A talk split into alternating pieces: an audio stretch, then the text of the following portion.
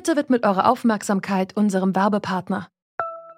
Die Suche nach geeigneten Mitarbeitenden kann viel Zeit in Anspruch nehmen, muss sie aber nicht unbedingt, denn man kann sich helfen lassen. Zum Beispiel mit den Premium-Stellenanzeigen von Indeed, denn damit wird eure Stellenanzeige in der Suche sichtbarer und Bewerberinnen und Bewerber werden schneller auf euch aufmerksam. Indeed schenkt euch jetzt 75 Euro Startguthaben für eure Premium-Stellenanzeigen. Klickt dazu auf den Link in den Show Notes. Es gelten die AGB. Kriegsverbrechen. Dieses Wort begleitet im Moment die Berichterstattung über die russische Invasion in der Ukraine. Mit einem mutmaßlichen Massaker an ukrainischen Zivilistinnen in Butscha, einem Vorort von Kiew, erreichen die Gräueltaten wohl ihren traurigen Höhepunkt. Der Internationale Strafgerichtshof soll diese Taten nun aufklären. Doch wie funktioniert das eigentlich genau?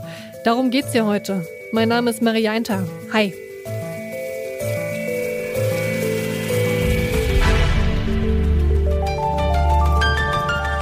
Zurück zum Thema.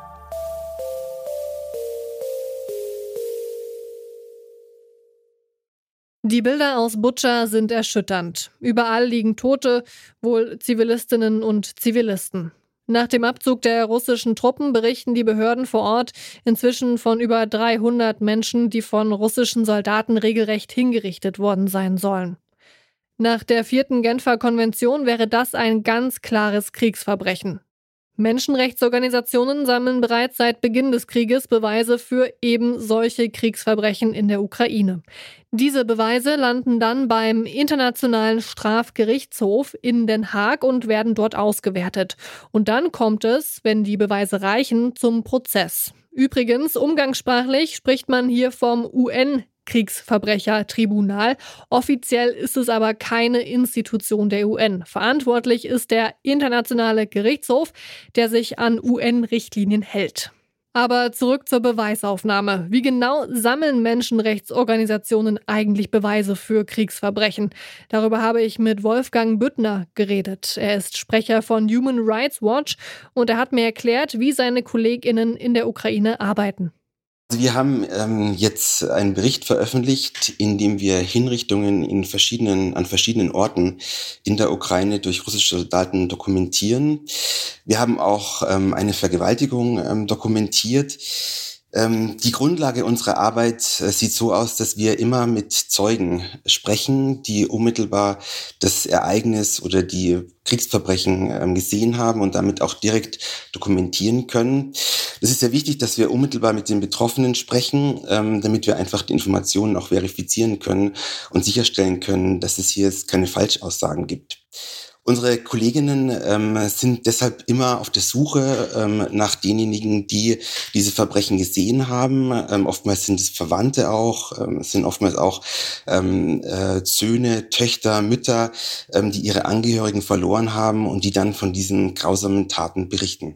Und wie wird, ja, wie wird das überprüft? Wie lassen sich denn diese Beweise verifizieren? Ich stelle mir das ziemlich schwierig vor.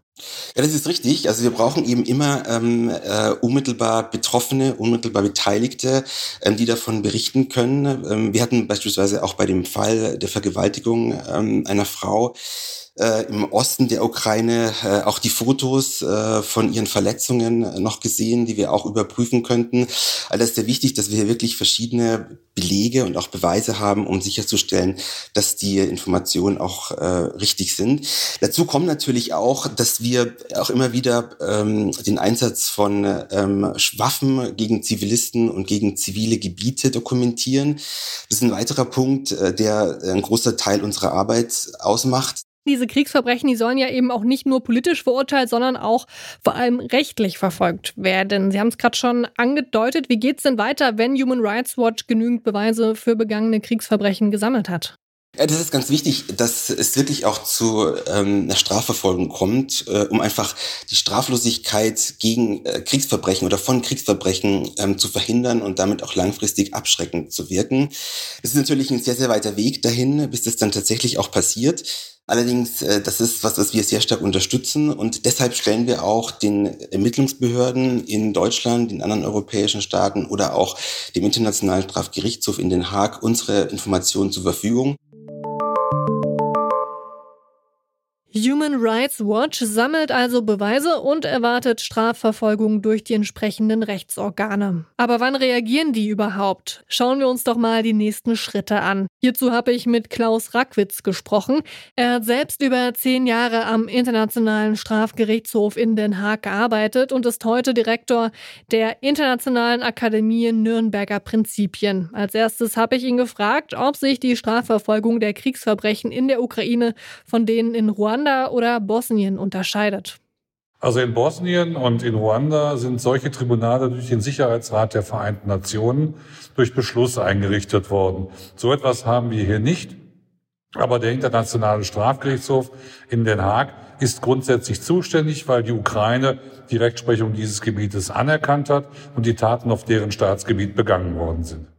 Wie bei jedem Strafprozess braucht man auch in diesem Fall Beweise. Humanitäre Organisationen, die dokumentieren schon länger die Lage in der Ukraine und sammeln jetzt eben auch hier in diesem Fall in Butscha Beweise.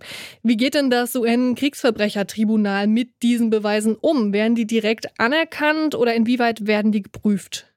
Und das hängt ganz davon ab, welche Qualität diese Beweise haben. Grundsätzlich können natürlich auch Videoaufnahmen als Beweismittel gelten, aber man darf nicht vergessen, es geht ja um individuelle strafrechtliche Schuld.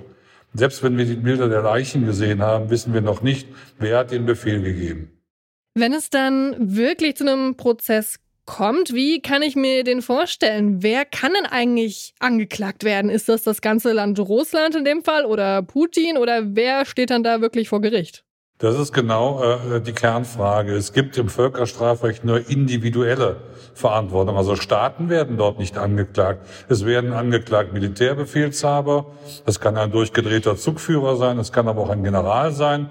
Äh, es können aber auch Politiker sein, die Befehle gegeben haben. Und wenn Putin den Befehl gegeben haben sollte, dieses Massaker durchzuführen, dann wäre er der richtige Angeklagte.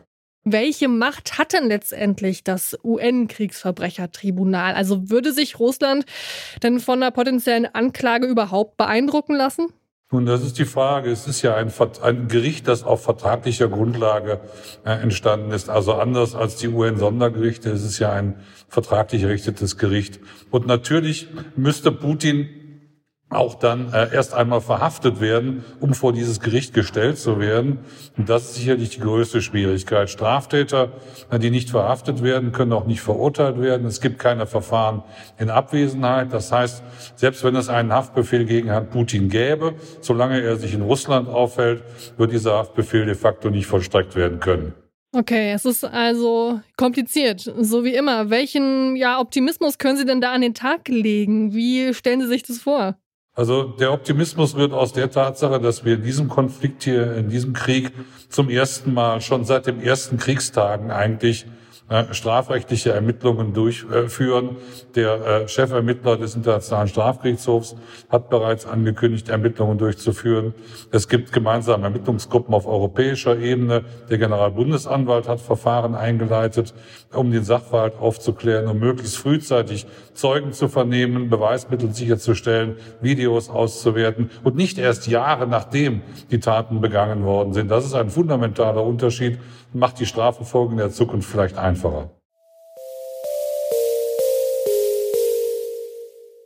Die grausamen Fotos und Videos von zivilen Toten in Butscha haben die Welt erschüttert. Um zu belegen, dass es sich um ein Kriegsverbrechen durch russische Soldaten handelt, sammeln humanitäre Organisationen wie zum Beispiel Human Rights Watch schon seit Beginn des Angriffskrieges Beweise für diese Verbrechen. Das geht dann alles an den Internationalen Strafgerichtshof. Völkerstrafrechtsexperte Klaus Rackwitz betont allerdings, wie schwierig es ist, die Schuldigen festzustellen. Allerdings spricht auch etwas dafür, dass es dieses Mal zu einem Verfahren kommen könnte. Weil die Situation jetzt schon beobachtet und untersucht wird und nicht erst mit jahrelangem Abstand, könnten die mutmaßlichen Kriegsverbrechen in der Ukraine wirklich aufgeklärt werden. Das war's von uns für heute. Die Redaktion dieser Folge hatten Rabea Schlotz, Anna Stöckbauer und Esther Stephan. Produziert wurde sie von Andreas Popella. Chef vom Dienst war Toni Mese und ich bin Marianta. Macht's gut. Tschüss. Zurück zum Thema vom Podcast Radio Detektor FM.